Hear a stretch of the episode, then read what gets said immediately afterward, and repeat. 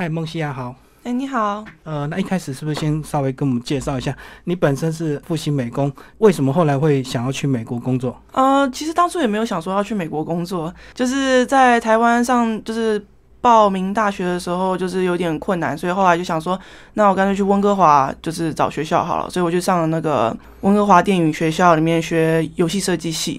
那毕业之后呢，就是它是一年的课程，然后毕业之后就直接在纽约找到工作了，就搬过去这样子。哦，所以就这么顺利，你也讲的好容易。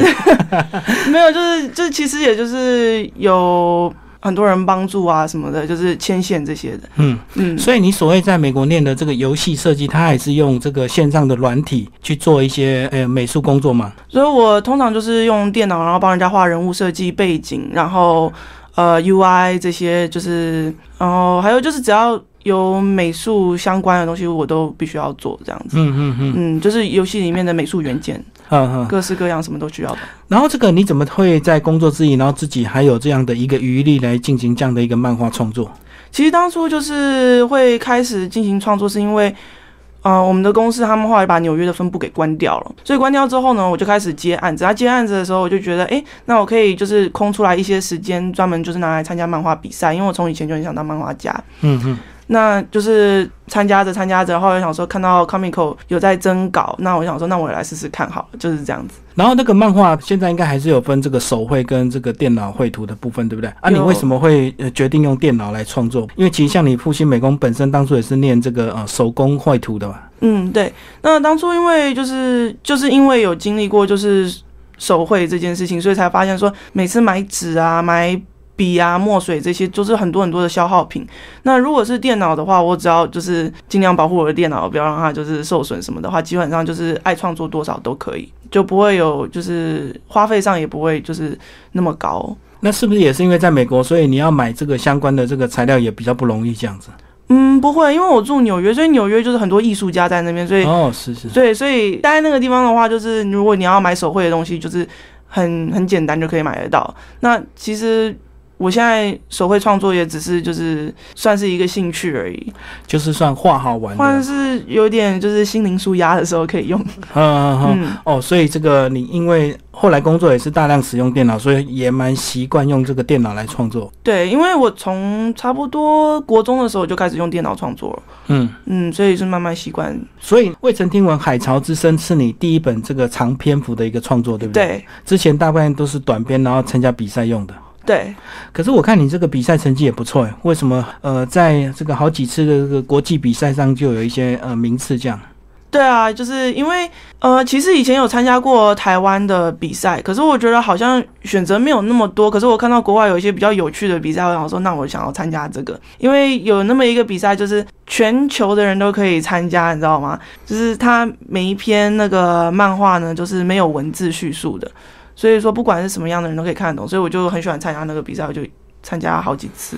对，不用语言就对了。对，嗯嗯，嗯然后各自解读这样子。嗯，不过你各自解读出来的那个故事还是差不多啊。嗯嗯嗯。嗯，哦，所以这样子也是结合你本身的一些美工的一个兴趣去参加这样的一个比赛。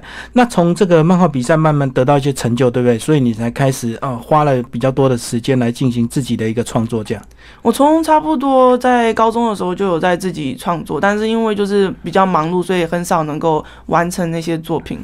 嗯那之后在接案的那一段时间，就是时间比较空闲，所以比较有办法自己安排，那就会特意安排一些时间给自己，就是去参加一些比赛这样子。在还没开始聊你这本漫画的一个具体的内容之前呢，呃，先聊聊你 FB 的动态好不好？因为我在访问之前，我也大概关注一下，我看蛮多你是在里面到处去践行、玩乐、旅行，呃，你觉得这部分对你的这个呃个人创作也会有帮助吗？非常非常大，讲一下具体的一些例子好不好？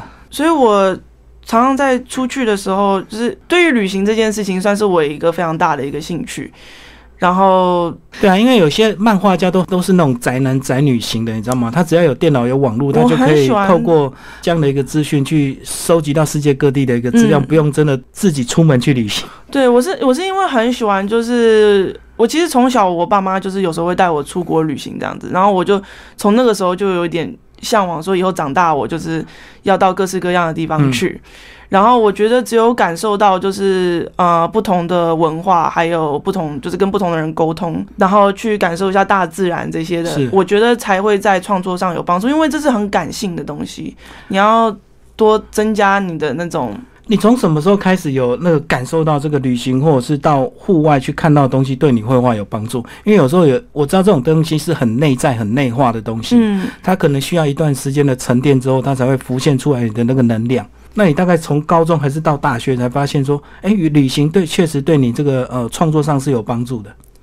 嗯，差不多。其实，在其实，在小学的时候就有这么这样的感觉吧。因为小学以前有时候父母会，因为我们的表哥表姐他们是住美国，那所以有时候我们就会去拜访，常常去美国。对，但那个时候就会觉得就是文化就差异很大。然后那个时候呢，就是我回到台湾，然后虽然是一些很小朋友的，就是插画什么，但是我都会去画一些就是我在国外看到看到的东西。对，然后再结合我就是自己原本的一些想法。我觉得这样讲起来听起来是比较成熟，但是其实是一个非常小孩子的一个行为。嗯嗯，其实有时候这个漫画家他们会比较专注在自己个人技巧上的一些表现，然后呃技巧上的一些创作跟突破，好像比较少了这个心灵这 这块，对不对？等于是你在旅行整个过程中是在补足你心灵的文化差异的这个部分。嗯，就是我觉得我希望可以让自己眼界再开一点吧，所以。这样子我画出来的东西也会跟别人的比较不太一样，嗯，然后才会就是比较可以跳脱出来。怎么说呢？因为我觉得我原本在就是真的有开始就是出国看这个世界之之前呢，我画的东西其实跟别人东西差异实在是不是很大哦，所以有曾经被人家说过说哦不是很特别，就是跟你同学比较起来都差不多就对。对，而且我甚至觉得我的技术根本就没有就完全不如他们。对啊，因为我知道，如果有些人他专注于这个手工绘图，其他的手工会非常的厉害，甚至可能有些人可以画的跟像相片一样的逼真这样。对对，可是后来我发现，我这个人可是每个人就是训练自己的方式不同。那我是觉得说，我越认真去做一件事情，我越越容易把它搞砸。那如果说我不去特别去专注于说我画好不好这件事情，反而我顺着自己的感觉去画，反而比较好一点。哇，这听起来有点奇妙，就是有时候你太过专注、太过执着，反而会在创作上会遇到一些瓶颈。常常是这样子，我我永远都是这样子。太认真的话，所以这样子反而这个你的个性，包括你的工作，包括你这个呃先天的一个家庭环境，造就你现在这个样子，对不对？能够有这样常常接触美国的一些呃元素，然后又后来又现在从二零一一年在纽约工作，然后现在。自己有能力了，就开始也会自己去旅行，然后就边创作，对不对？包括你在创作这个漫画的时候，你说还跑到哪边去啊？我去那个西班牙南部，对，塞维亚。为什么躲到那边去画？是刚好去旅行吧？是不是？没有，其实就是在画这部漫画的时候，觉得说啊，我想要跟他们一样出去旅行，这样我觉得如果我也出去旅行，然后一边画这边漫画的话，我觉得怎么说？我觉得我可以表达的更好吧，因为我。就是文字叙述上面，我并不是能够表达的那么完整，所以我觉得常常就是要想办法，就是增加自己其他的表达能力嘛。哈哈，我觉得这也是你这个特别的一个表达方式，就是呃，随着剧情的发展，他们这个演出到哪，你就跟着他们到哪里，这样你更能够感受当地的一个氛围，对不对？呃，有点像是这样吧，应该可以这么说。嗯，好，那我们就来聊这个书里的这个内容，好不好？呃，一个人鱼，然后跟一个这个富家公子，这个剧情的这样的一个影子，是曾经被一些卡通影响，或曾经被一些电影吗？其实我自己也不太确定。那总是有一个开始啊，这个一开始故事的。其实当初这个故事刚开始写的时候，说真的是一个完全不一样的故事，是一个非常悲情的一个爱情故事。嗯，对，但是悲剧啊，但是人鱼跟悲剧的爱情故事，两个好像常常画上等号。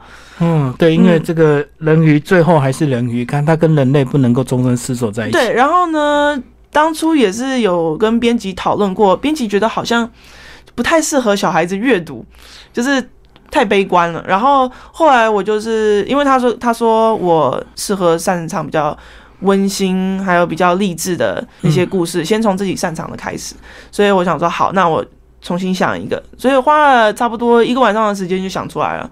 然后我也不太确定我到底是怎么想出来，但我确定我是保留下来一些我想要的原本的元素，就是人鱼、还有火车跟旅行这三件事情。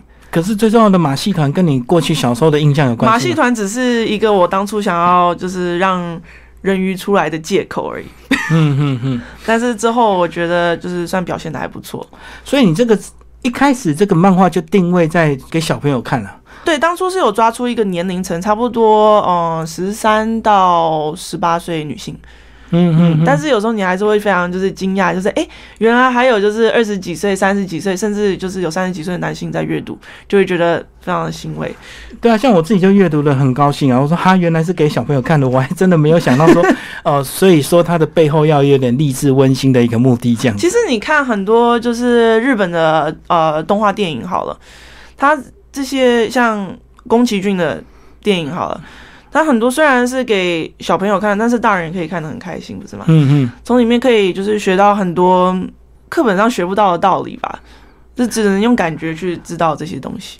透过你这样的解说，我就大概发现这个原来这个背后的漫画呢，就隐藏着我们以前古老常常在讲的，只要努力你就会成功这样子，对不对？我不觉得努力就会成功，还是要有方法。但是我觉得不努力就不可能成功。哦，不努力不会成功，但是努力不一定会成功。我是这样，我是这样子认为。当然，努力还是需要一些天时地利人和。对，而且我觉得努力的方向也很重要。嗯嗯嗯嗯。所以这个有钱的这个少爷好了，他跟这个人鱼相遇在一个马戏团，然后经过一些感情的这个波折，最后呢两个在一起这样子。其实这并不是一个爱情故事，嗯，这从头到尾就是一个就是这两个人成长的故事。嗯嗯，所以当初其实，在连载的时候，并没有被。呃，划分在就是爱情类里面，但是很多人都以为这是个爱情故事，就就套入我的圈套里了。对啊，因为从这个主角这个封面就看到这个呃人鱼跟这个呃少爷在一起，然后感觉就像爱情故事。对，感觉是这么感觉。嗯嗯，所以这个背后里面还是有你想要表达，就是。呃，这个有点励志，然后又带有这个旅行，然后他的呃，随着马戏团的移动，他们到欧洲各地去巡演这样子。嗯，对。嗯，所以这个当初在连载的时候，大家的一些回应是怎么样？当初的回应啊，很多人当初一开始的时候都是在讲画风。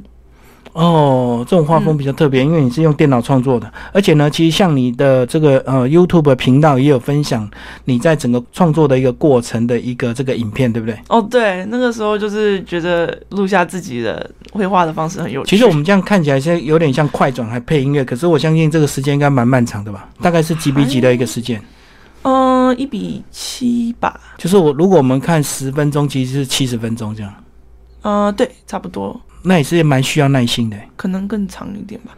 嗯，我觉得画画就是你，你开始画画的时候，有时候会就是就陷到里面去，然后你就有点忘记时间了。所以常常一画就是一个小时，然后你以为已经过了一个小时，其实已经过了三个小时。嗯嗯嗯。然后你在这个画画的过程里，都会同时做什么事情？因为有有些人还会还会顺便听个音乐或干嘛的。我会听音乐、看电影、吃饭，我会听有声书。然后我会跟我父母聊天吧，有时候因为我在国外嘛，有时候就会开着那个一边视讯这样，对，一边视讯，然后就一边聊天。反正这个画画的时间是一个很漫长的时间，所以你还是可以同时做很多事情。嗯，就听说声音啊，是好像是在另外一个脑，然后做事情又是另外一个脑，所以你在做事情的时候，声音的那个。脑好像会需要一点，就是事情可以做，所以就会跟人家聊天。就一个视觉，一个听觉，可以互相不干扰，对不对？对，嗯，其实这也是要训练了。嗯，但是看电影的时候就会稍微有点干扰。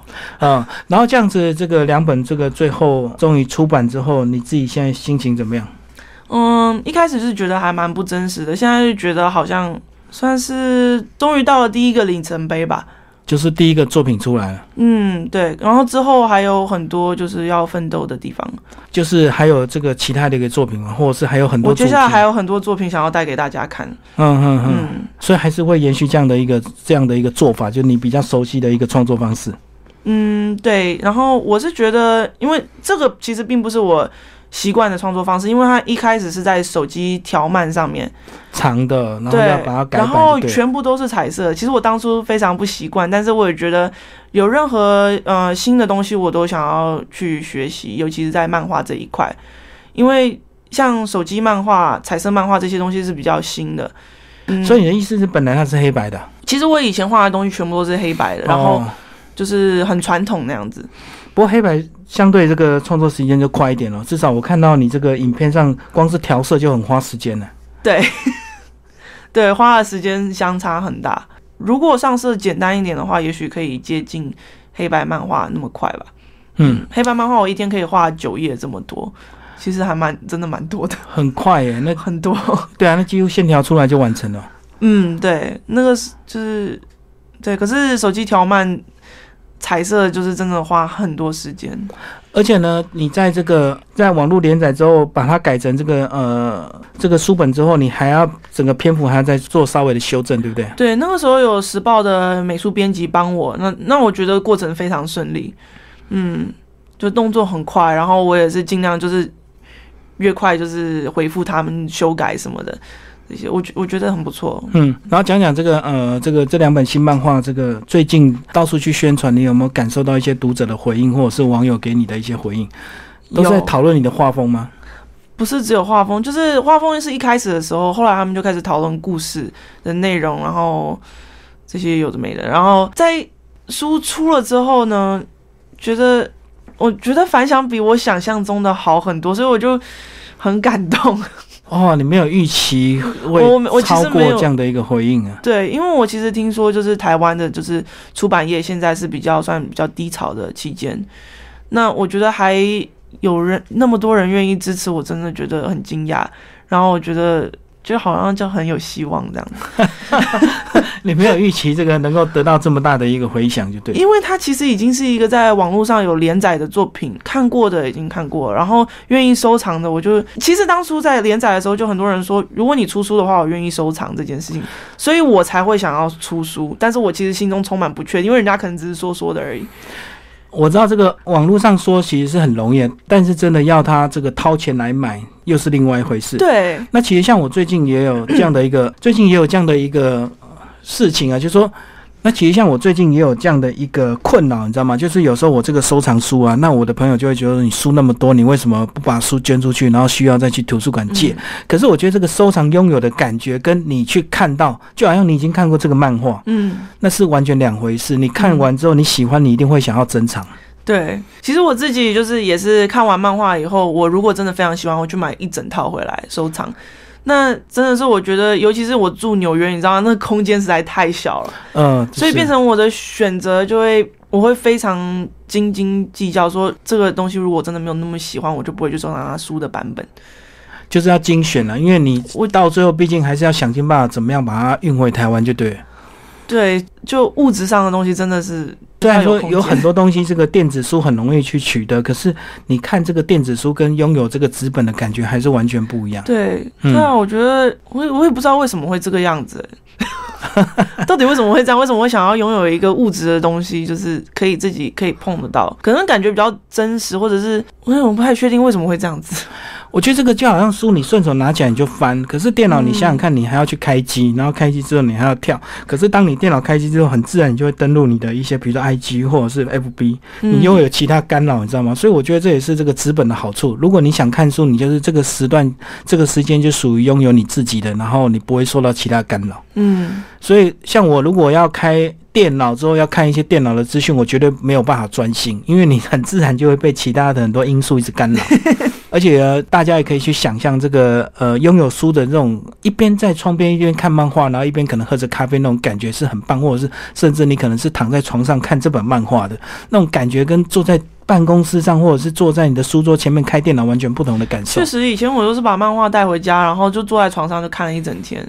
是啊，嗯，那种感觉真的很好。然后就是随便爱吃什么，然后喝什么这样子。那梦西亚接下来跟我们聊聊这个呃，你在美国的一些生活跟一些工作的一个情形，好吧？因为我相信呢，或许也有台湾也有一些新的这个漫画家，或者是可能像你这个复兴美工的这个学弟学妹，他们也想要有机会到国外去发展，因为可能在台湾毕竟市场比较有限。那可可不可以就你的这个呃过来人的经验给他们一些分享？我看你一路这样子好像都很顺利，然后我很顺利。其实有一个原因是因为我是那边生的，我是我是在美国纽泽西生的，所以我在那边是有身份，所以找工作也会比较容易一点。然后你这样讲，在美国比较顺利，那在台湾读书的这段时间，不是就反而会比较有挫折吗？会不会？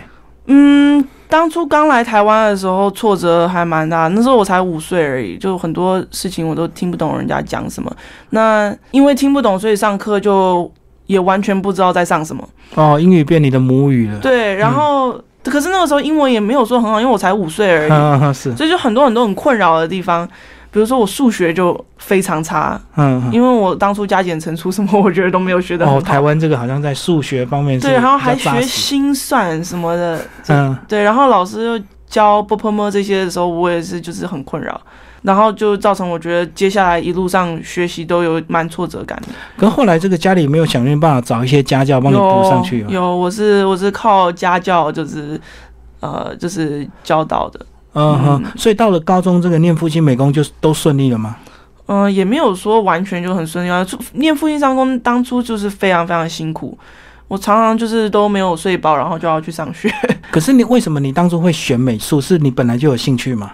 嗯，其实其实我当初我在想说要不要上美工，可是呢，我不知道当初是谁跟我讲的，他们说你读美术的话就可以不要有呃数学课，从二年级开始。哦，美，所以说你是念美术哦，美术可能就手绘的东西比较多，那美工可能就有一些设计的东西会比较多一点，所以需要其实我都蛮有兴趣的，可是，嗯，真的，其其实我又想到，一般其实是想到说，我其实从小就很想要学油画，那油画的话，我在在美术就可以就学的比较多一点，是是是，就可以尽情的画。对我小时候想要当那个莫内。台湾的莫内，然后现在自己还有在用这个呃手工画吗？呃，现在还是有啊，就是嗯，变成舒压的一个这个疏解的。但是现在我反反而就是学过油画之后，发现我不喜欢油画，我比较喜欢水彩跟亚克力。呃，是喜欢那种调匀的那种感觉吗？比较应该说方便性吧，不用就是等干等的很快。嗯嗯嗯，油画的话等几天。而且水彩走到哪都可以画，加上你有这个旅行的一个兴趣，所以走到哪你都可以这个有一套简易的这个水彩设备，可以到处画这样。对，就是除了电，就是我的电脑之外，我就是有时候还会带着水彩。嗯，其实像你这个粉丝页，呃，除了这个分享你创作的影片之外，也分享你蛮多这个到世界各地，包括到国家公园去旅行健走的一个。哦，你看到国家公园了吗？哇塞，那真的是超级不简单。是啊，是啊，跟我们讲讲这个这部分的一些乐趣好不好？因为我觉得这个工作又能够把自己的生活调整的非常好的年轻人，毕竟现在不多。我觉得很多人可能都到老了，快退休，他才有办法在生活上找到一些。平衡，像现在年轻人可能百分之八九十的一个精神都在工作上。嗯，我是因为因为我现在正在就是写下一部作品嘛，所以说我尽量让自己就是专注在这一块。可是呢，因为写就是编写故事这件事情呢，其实常常就是常常会卡住，卡住的时候真的是不知道该怎么办。那就是没灵感的时候。没灵感的时候，你真的就要出去走走，你不要太在，因为你再怎么就是去。努力在这一块，你只会钻牛角尖而已。你反而你出去走一走，呼吸一下新鲜空气，运动一下，你心情好了，你自然而然你的那个想法就会比较活一点。嗯，那所以我其实，在越南就是上个月嘛。哦，是去越南旅行是吧？对，那那个你看到的就是去山洞啊、爬山什么的，这些就是在越南那个风崖国家公园。然后呢，我真的是从来没去过那种地方，是完完全全的丛林。那这个丛林就给了我一个很大的灵感，在我的下一部作品里面。哦，丛林又变成一个漫画的一个主题，就对了。它并不会变成我漫画的主题，它会变成我漫画里面的一部分。嗯嗯，某一个场景这样子。对，嗯。然后你都一个人旅行吗？还是都会结伴同行？嗯，我其实以前是自己一个人旅行。然后可以的话，我会就是问问朋友啊，有没有人想要去哪里啊？那不行的话，我就自己去就好了。嗯，那现在呢，我常常就是呃，我喜欢参加一个就是算数位游牧民族的那种呃团体，就是呃，因为现在很多人就是在家工作的很多嘛，对不对？对。那不是每个人都喜欢待在家里啊，那大家喜欢出去走一走，就把自己的工作带着，那他们就到一个地方去，然后一边旅行，然后一边住，然后感受文化这样子。那所以有这样子的团体安排你的你的住宿跟你的工作室这些，那你就会跟类似想法的人在一起。就是同温层，大家一起出去旅行就对了。对但是像我上个月你的电脑带着你，就是还是可以同时兼顾你的工作。像我们在越南，我们就会到就是去寻找不同的咖啡厅啊什么的，然后在那边就我们就做一整天，然后做我们自己的工作，嗯，然后呢休息的时候聊个天这样子。所以你这样算是漫画家还是艺术家？你觉得你的身份呃，漫画家跟艺术家，漫画家就是艺术家的一种，不是吗？很难区分，对不对？我觉得很多人不把漫画当成艺术这一块，其实其实很奇怪。嗯嗯嗯，嗯，因为光是电影啊、音乐啊，嗯、就连文学这些都可以算是艺术的一块。其实我觉得艺术是还蛮广泛的，就连游戏也是。嗯，嗯，对，所以这个漫画家本来就是艺术的一个部分，只是说，嗯，大家怎么去认定你的一个角色认同问题而已。因为有些人就会觉得说，画漫画的人好像感觉就就比就比较 low。那如果你的画呢是这个手工创作，然后挂在这个画廊上，或者是被人家收藏，那种档次比较高，你自己觉得你你会想要你的这个手工的画被人家收藏吗？嗯，其实我好像没有特别去想过这个问题，因为我觉得你要给艺术一个就是特别的上一些，就是给他一个标上一个价钱或者是一个用呃数字来衡量的价值，我觉得好像没有办法真的把它两个联想在一块，所以就连就是用画来赚钱这件事情，我都想说。到底到底应该要给收人家多少钱呢？我其实也不太确定。嗯，嗯对，嗯但是就是以时间来做判断的，就是画多久，然后大概去换算然后我觉得只要是艺术，他们都有自己就是很无价的地方吧。嗯嗯。嗯，对啊，这个每个艺术家对自己的创作都有他这个呃特别的一个情感了、嗯，但是毕竟在这个现代社会上，他有时候还是要进入商业的市场，他就一定要面对这个定对，价。因为比如说像我们的作品，我们都会把它当成像孩子一样，所以你很难。如果说是你真的孩子，你很难跟大家讲说，哎、你值多少钱？嗯，对，不太可能嘛。不过还好你这个是出版这种像这种纸本的，它就比较单纯一点啦，它就是出书，嗯然后你喜欢你就是买这样子。对我其实主要我画漫画这件事情，我就是想要跟更多人用不同的方式沟通，然后我希望就是如果看我的作品，他们能够变成更好的一个人的话，那我觉得我对这个世界就有一点贡献。哇，你这个讲到你自己的一些社会责任哦。我是觉得，因为 我我我觉得。就是如果有做出一些什么东西，你写什么东西，你创作什么东西，你想要给别人看的时候，你就在传递一个资讯。那你希望你传递这个资讯是好的，嗯，嗯，我不希望人家就是我传递一些资讯，然后他们觉得啊，人生好落寞啊什么的。对，我希望可以就是给大家一些力量，然后就是如果可以让大家更乐观一点的话，会更好。其实像你这么年轻就能够有这样的一个想法，算是非常难得。因为其实很多人这个到了四五十岁，他都不觉得他的工作有什么社会责任，他觉得工作可能就是呃换每个月薪水的一个地方，就是为了养家活口。他并不觉得他的工作会对社会有什么样的影响。我觉得每个人的工作都很重要，嗯，比如说你的工作就也很重要啊。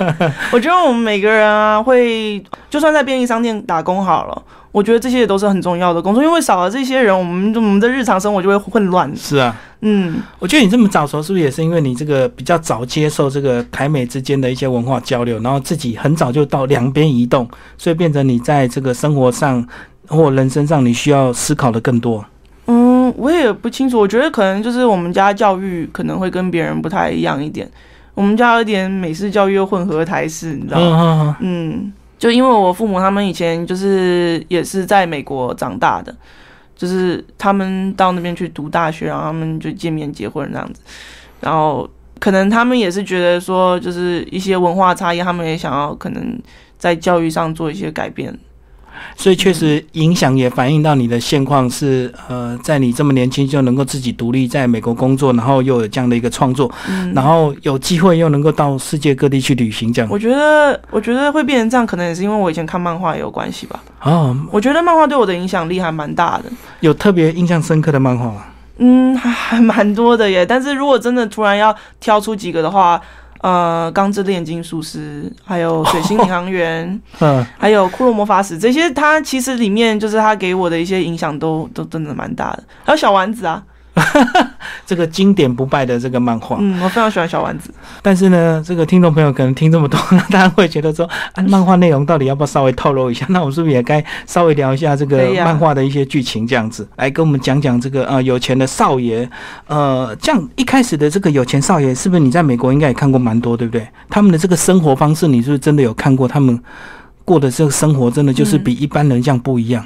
所以在纽约呢，有那么一些区域，你如果走到那边去的话，你会发现那个地方的人穿着不一样。那边遛狗的人都是管家在遛狗，嗯你就会觉得哇，这这影这个整个画面是非常不一样的。是嗯，然后所以当初就是在那个地方也是觉得说，哎，好像可以以这个为我的主角。就是有这样子的生活，因为他跟就是比较像马戏团生活，就是非常非常不一样的。对对，对我想要马戏团找一个就是是比较流浪的，嗯，嗯冲突蛮大，这个对比性很强。对，嗯，不过这个人鱼这个女孩子一开始在设定上会不会有一些困扰？比如说，她到底什么时候她要呃鱼的尾巴出来？那有什么时候她要变成一个女孩子的脚？因为以前的我们的人鱼的印象可能是以前看过电影是碰到水它就会变成鱼的尾巴出来，哦，对，好像有这么一个电影，个对对，好像钟丽缇演的。嗯，那你那时候去设定说怎么样是用白天晚上来区分，还是什么样？我就是用白天晚上来区分，晚上它就可以就是变出它的脚来。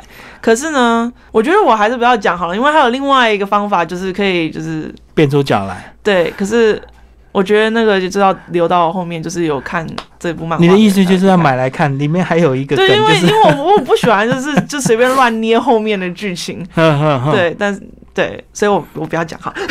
好，不要讲，就是要听众朋友自己买来看就对，然后值得珍藏，而且上下两集都是全彩的，对，都是全彩的。所以这个读起来赏心悦目，而且像刚刚这个我们的呃蒙西亚也讲了，其实它还蛮适合青少年朋友看的，对，所以整个故事还蛮励志、温馨、感人这样子，嗯然后结局还不错。结局很温馨。也许到了你到了另外一个年纪，你又会画一些结局比较耸动或者是比较惊讶的一对个结局。我下一部作品希望可以就是画不一样一点，嗯但是还嗯是想要就是有很多温馨的成分在里面。好，那最后还有一点时间讲讲你这个呃配合新书回来台湾宣传好不好？这个呃，你多久没有回来台湾了？嗯、其实我每一年都会回来台湾一次，是，然后都有特定的目的吗？都是过年吗？还是？就是我每一年都会回来看一下朋友，然后都回来都安排多久？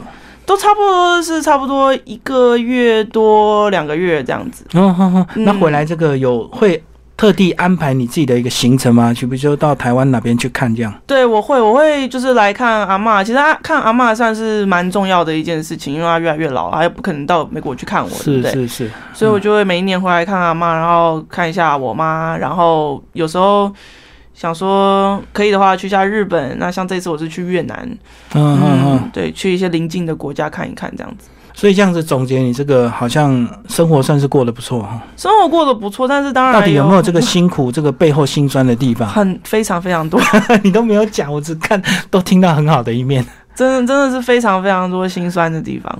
我觉得，因为我不是一个很喜欢就是讲我。